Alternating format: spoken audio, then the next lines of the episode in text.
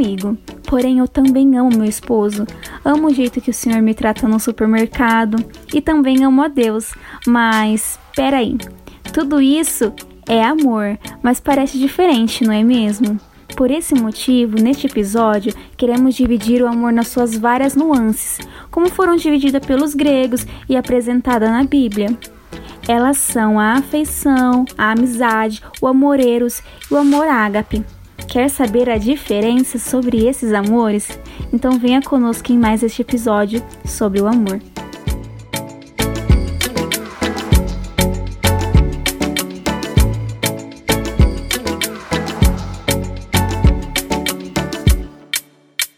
Olá pessoal, como vai? Nós estamos aqui de novo com o nosso podcast Mente Aberta.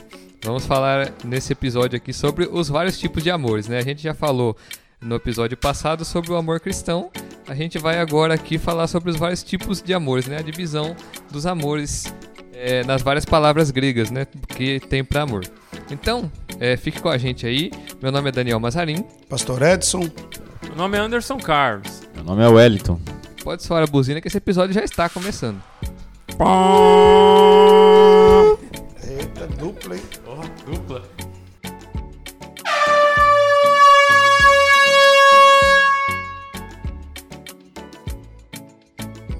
Bom, vamos lá. Então, para começar, a gente dividiu aqui os amores nas várias formas das palavras gregas que têm representações do amor, né? Então, o primeiro deles é o amor-afeição. O que, que a gente pode entender por afeição? Bom, antes de qualquer coisa, Dani, eu queria dizer assim, o amor, né? Tem o base como fruto do Espírito, que a palavra de Deus ensina. É um fruto, mas com muitas virtudes ali, muitas qualidades, né? Que formam ele. Né? A gente tem um exemplo, a gente estava falando aqui agora há pouco da mexerica, né? É o exemplo mais simples para a gente entender. Então, o amor é uma mexerica. Só que ela tem vários gomos e abre, assim, muitas vertentes para a gente entender.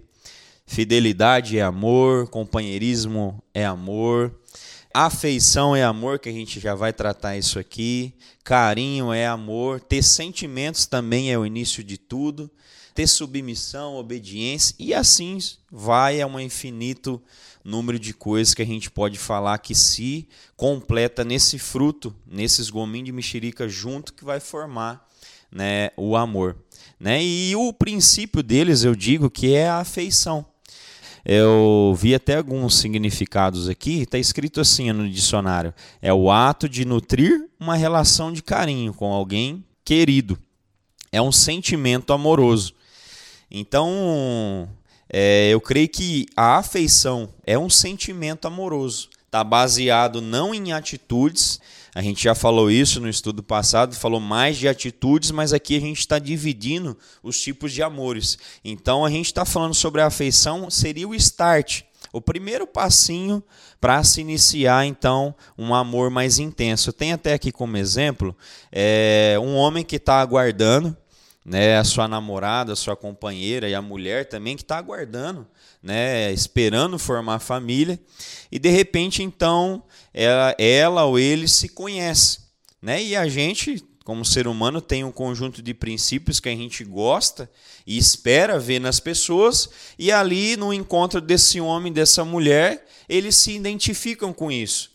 Então ali se cria o que? A afetividade através desse relacionamento entre os dois. Então eu resumiria que esse sentimento amoroso que foi gerado ali é a afeição, é a afetividade. É, você falou da afeição, Ed, só para é, complementar, a gente percebe que a afeição é o mais volátil assim dos amores, né? O amor mais é, de momento, vamos falar assim, porque ele não suporta dor, né? Se acontecer algo, alguém que tá, tem somente o afeto pelo outro e essa pessoa, sei lá, fizer alguma coisa que ela não gosta ou machucá-la de alguma forma, isso aí pode se passar de uma hora para outra ali. A pessoa pode deixar de ter afeição a qualquer momento, né? Então é o mais volátil dos amores aqui, não é aquele amor mais duradouro, né? Aquele amor mais momentâneo. Dani, assim, só para complementar, é, vamos dar um exemplo de uma amizade, né? A afetividade, ela tá, ela nasce quando eu conheci o Daniel e eu tenho um conjunto de princípios que eu amo e espero isso numa pessoa. O Daniel é extrovertido, o Daniel é legal, o Daniel Daniel pedala 120 quilômetros. O Daniel é extrovertido, o Daniel é legal, parece ser uma pessoa confiável. Só que esse é o primeiro sentimento. Então, para a gente entender, a afeição ela não tem uma raiz grande mas ela está começando a crescer as suas pontas das suas raízes para se intensificar e aí chegar nos outros tipos de amores que a gente vai falar daqui a pouco. Se o Daniel me magoar com alguma coisa, o sentimento afetivo ele não é intenso bastante, não tem sua raiz para mim continuar talvez uma amizade com ele só para a gente entender a intensidade disso. Então a afeição é algo puro, mas ela é o start para continuar a nossa amizade, desse exemplo simples que eu estou dando da amizade com Daniel, e para virar um amor, um companheirismo, a fidelidade entre irmão mesmo, da gente ser fiel um ao outro, e aí a coisa se intensificar. Bom, então, esse daí foi o nosso primeiro tipo de amor, afeição, né? Agora, o nosso segundo tipo é o amor eros ou amor Vênus. O que a gente pode entender por amor eros ou Vênus? Bom, eu não quero aqui entrar no, no mérito da, da, da, da, origem da palavra, né? É, mas eu quero falar assim que o amor eros, ele descreve o amor entre um homem e uma mulher é, em uma relação íntima. Esse amor ele é mais que apenas o desejo do outro para satisfazer os seus impulsos sexuais, né? Você vê o Dani, ele sempre coloca eu nessas questões aqui. Eu não sei porquê. Uma hora eu vou conversar com ele. No, no relacionamento sexual, cria-se uma intimidade especial entre duas pessoas. A palavra do Senhor em Cânticos é, 8, versículos 6 e 7, coloca assim. Olha como que eles colocam o amor eros. Coloque-me como um selo sobre o seu coração, como um selo sobre o seu braço, pois o amor é tão forte quanto a morte, e o ciúme é tão inflexível quanto a sepultura. Suas brasas são fogo ardente, são labaredas do Senhor. Nem muitas águas conseguem apagar o amor. Os rios não conseguem levá-lo na correnteza. Se alguém oferece todas as riquezas da sua casa para adquirir o amor, seria totalmente desprezado. Essa intimidade que nós estamos falando aqui é o amor eros, é o desejo, é o sentimento de um, de um, de uma, de um homem por uma mulher ou de uma mulher por um homem. O amor eros é muito exclusivo, né?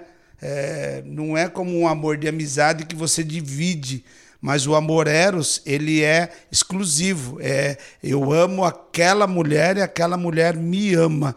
Esse é o amor eros. Se não seria só um relacionamento sexual, partindo por essa área aí. Coloca assim: é, ele surge apenas através da dedicação especial a outra pessoa.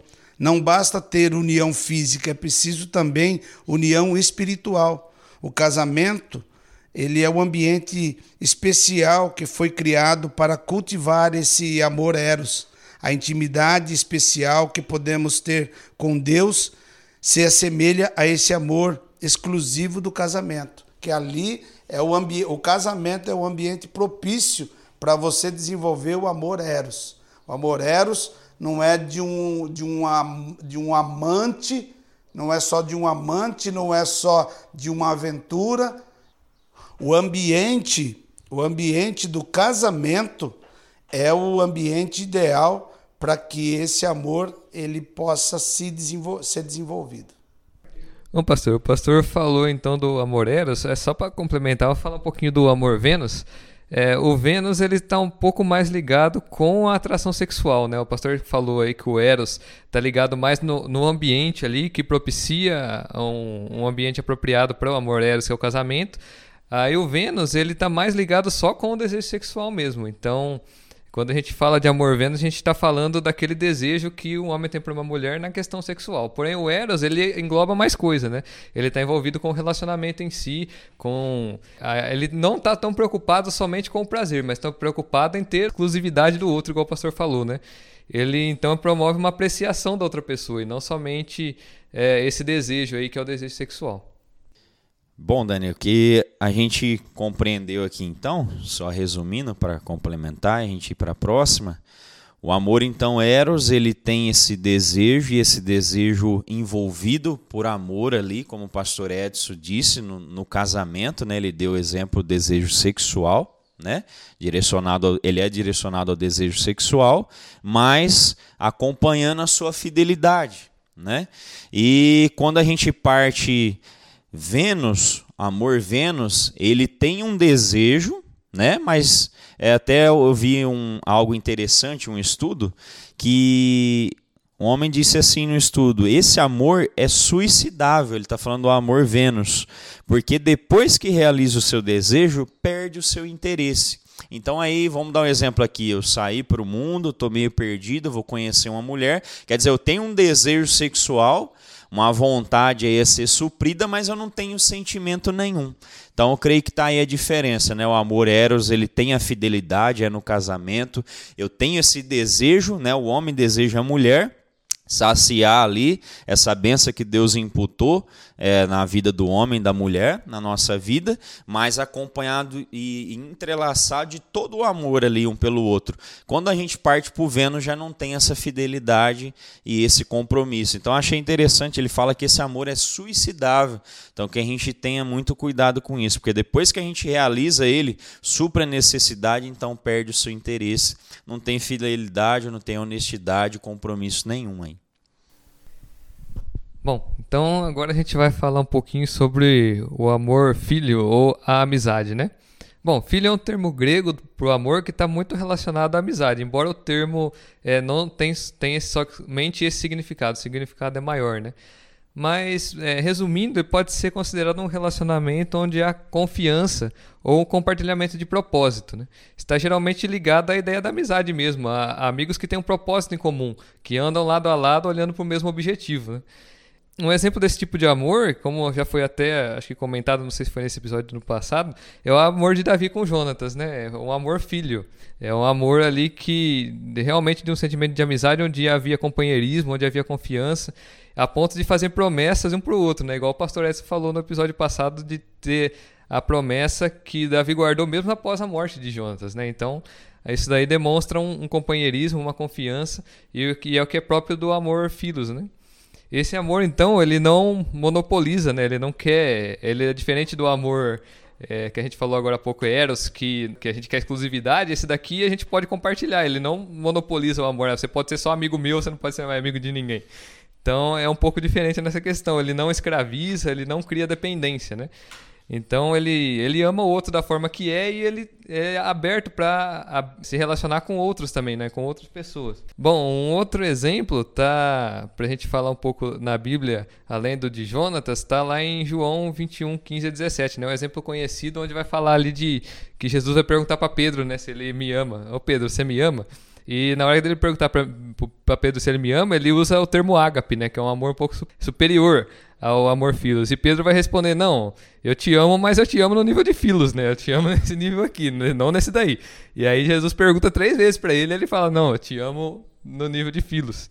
Então é, é uma diferença do, do amor filos por amor ágape, né? Bom, embora ele seja uh, um amor que também é importante na, num relacionamento, como no caso aqui de amizade, no caso de Pedro com Jesus, ele não é um amor que chega no nível divino, né? Que é o, que é o ágape que a gente vai comentar daqui a pouco. Ele se diferencia nos outros amores por ele não depender da sensação momentânea, né? ele não é como a afeição que a gente comentou aqui, ele é um pouco mais profundo, ele mesmo que a pessoa te magoar, ele abre para a pessoa para o perdão, ele abre ali para a reconciliação, né? Ele não é um amor romântico, não está envolvido com desejos, né? Ele está mais envolvido ali com o companheirismo e com essa ideia de propósito realmente das duas pessoas andarem juntas.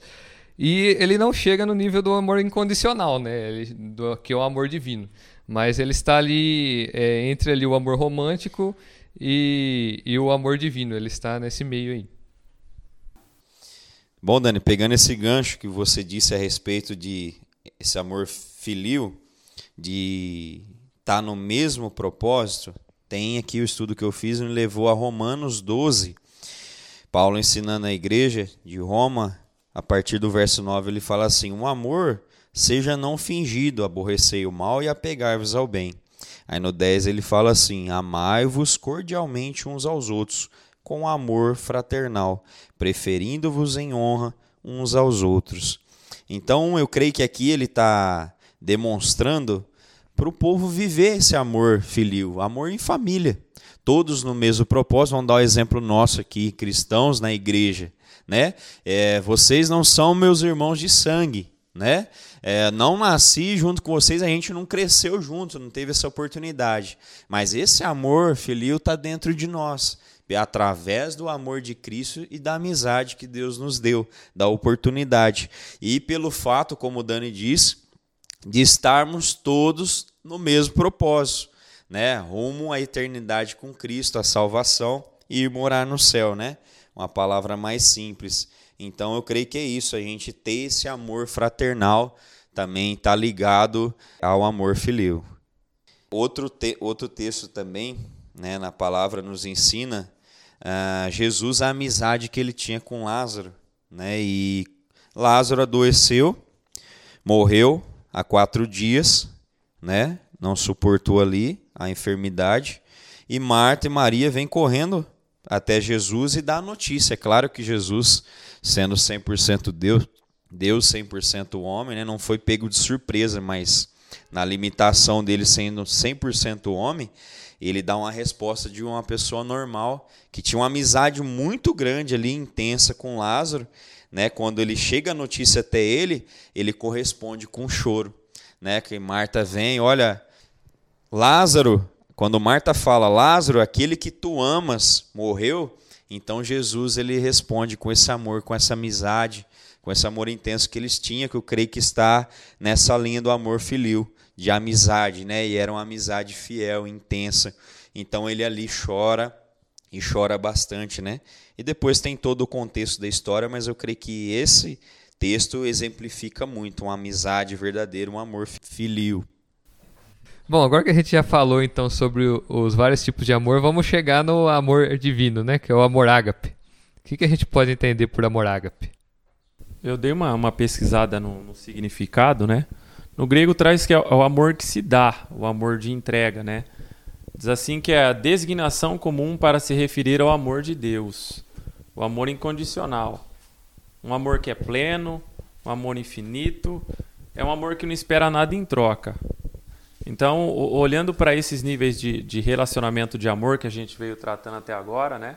O eros, o, o filho, a gente falou sobre a, a afeição.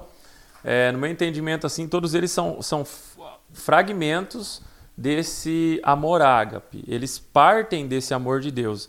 Então, se eu tenho um, um amor filho, um amor eros, é, é, pelos, nos meus relacionamentos com, com a minha esposa, com os meus amigos, é porque eles vão partir principalmente do, do amor ágape, né? Então, se a gente recebe, entende, recebe esse amor ágape de Deus, eu consigo me relacionar em amor com a minha esposa, com os meus amigos. Então, são, no meu entendimento, assim, são fragmentos que partem desse amor ágape de Deus, né?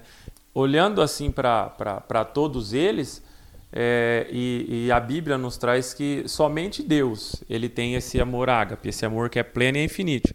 Todos os outros eles, eles partem de, de alguma vamos dizer, de alguma troca em si, ou de, de, de uma dependência de algo. Né? A gente reúne os princípios e é, qualidades ou características da pessoa faz com que eu acabe me afeiçoando e acabe desenvolvendo um relacionamento de amizade. Ou características da minha esposa fizeram com que eu, eu desenvolvesse esse amor. Mas todos eles partem desse amor ágape, eles devem estar ligados ao amor ágape de Deus a gente olha para a palavra no texto áureo da Bíblia, João 3,16, a gente vê que Deus ele amou o mundo de tal maneira que deu o seu filho. Então é um amor realmente de, de entrega, né?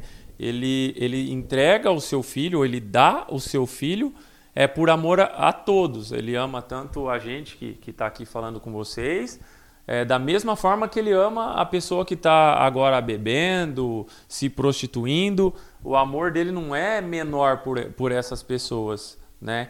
Então eu vejo que na questão do amor, o amor é, ele, ele é exclusivo e individual, mas ele também ele ele ele tá para todo mundo, né? Todo aquele que, que o aceitar.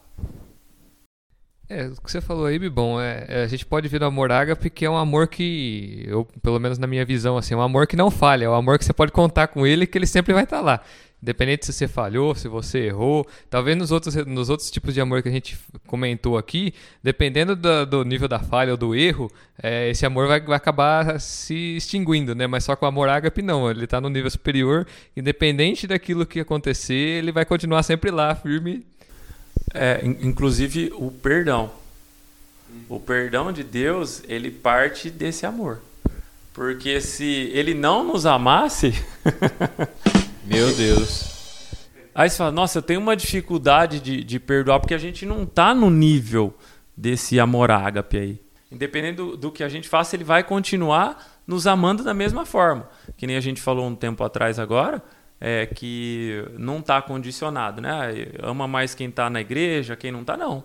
Ele ama todo mundo. Isso aí depende do que, do que a gente fizer. Se eu é, desagradar a Deus, ele me ama. Né? Para quem serve a Deus, ele ama, ama. Quem não serve, ele ama. Porém, agradar ele é outra conversa. Né? Então, ele ama você que vai na igreja, como ele ama aquele que não vai. Agora, agradar é outros 500. Né? Trazer alegria ao coração de Deus é outra conversa. então, eu vejo muito isso. Né? Deus nos perdoa porque ele nos ama. E se em algum momento a gente tiver, ou você que está ouvindo, tiver alguma dificuldade de, de perdoar alguém, você precisa buscar esse amor de Deus. Fala, Senhor, é, desenvolve no meu coração um, pouco mais de amor para eu poder perdoar a pessoa, para receber o perdão, para aceitar o perdão. Porque realmente o perdão ele está ligado a esse amor. Esse amor de Deus, esse amor incondicional, esse amor pleno, esse amor infinito. E você vê como que é, como que é incondicional mesmo, é, porque hoje a gente sabe que muitos não aceitam o Senhor Jesus como Senhor e ele morreu por esses também, né? Mas a palavra do Senhor, lá em Isaías 53, no versículo 11, diz assim: Logo depois do sofrimento, ele contemplará o resultado da sua obra, o empenho de sua alma e ficará satisfeito mediante a sua sabedoria, o meu servo, o justo, justificará a muitos e tomará sobre si mesmo as más obras dos seres humanos. Quer dizer, olha o nível de amor de Jesus. Ele pagou um alto preço por todos e mesmo Uh, que nem o Anderson falou, ele ama aquele que está agora se prostituindo e tudo, mesmo ele sabendo que ó, o meu corpo foi moído, eu padeci na cruz, eu entreguei tudo que eu tinha por essa pessoa, mas esta pessoa não corresponde a esse amor, mas eu continuo amando ele com a mesma intensidade. Isso é Jesus. Aí é outro nível, né? Amém, pastor. Eu creio aqui também, só para complementar, tem um texto muito lindo aqui em Romanos 5,8 que exemplifica esse amor de Deus que é grandioso né, por nós. Romanos 5 aqui, a partir dos 6, porque Cristo, estando nós ainda fracos, morreu a seu tempo pelos ímpios. Olha aqui, morreu pelos ímpios que cometem impiedade. Nós, né, lá atrás, é, cometendo os erros em pecado. Olha o que fala no 7. Porque apenas alguém morrerá por um justo, pois poderá ser que pelo bom alguém ouse morrer. Mas Deus prova o seu amor para conosco, em que Cristo morreu por nós, sendo nós ainda pecadores. Então, realmente, ele é incondicional. Mas eu entendo aqui que é, é o amor, não que nós vamos chegar, né, pastor, a esse nível de Cristo. Ele é perfeito. Nós somos pecadores, então carecemos da graça de Deus. Precisamos ser ajudados, precisamos da mão ajudadora de Deus milagrosa para nos manter de pé. Então nós não vamos chegar, mas eu vejo assim que é um amor que ele nos nos chama a viver. Ele nos dá mas também nos chama a ter como meta e aprendizado quando pediu, né? Falou ali, pediu o pessoal, você tem dificuldade? Esse é o caminho, pedir a Deus para que dê nos ajude a perdoar, nos ajude a amar. Então, o amor à ágape, ele pertence a Deus. Na sua totalidade, só Cristo, Deus, nosso Pai, consegue entregar esse amor, mas ele nos chama a amar o nosso próximo como a nós mesmos, né? A, a independente, o nosso inimigo, ore por ele. né? Ajude ele, interceda por ele, né? Ele veio e trouxe esse amor para a gente compreender e ter como foco, né? Então aqui fala, mesmo nós sendo pecadores, ele, ele entregou o seu unigênito, né? Como João 3,16 fala. Então isso é a base, eu creio, do amor à ágape, ele é incondicional. Deus é amor. Tra.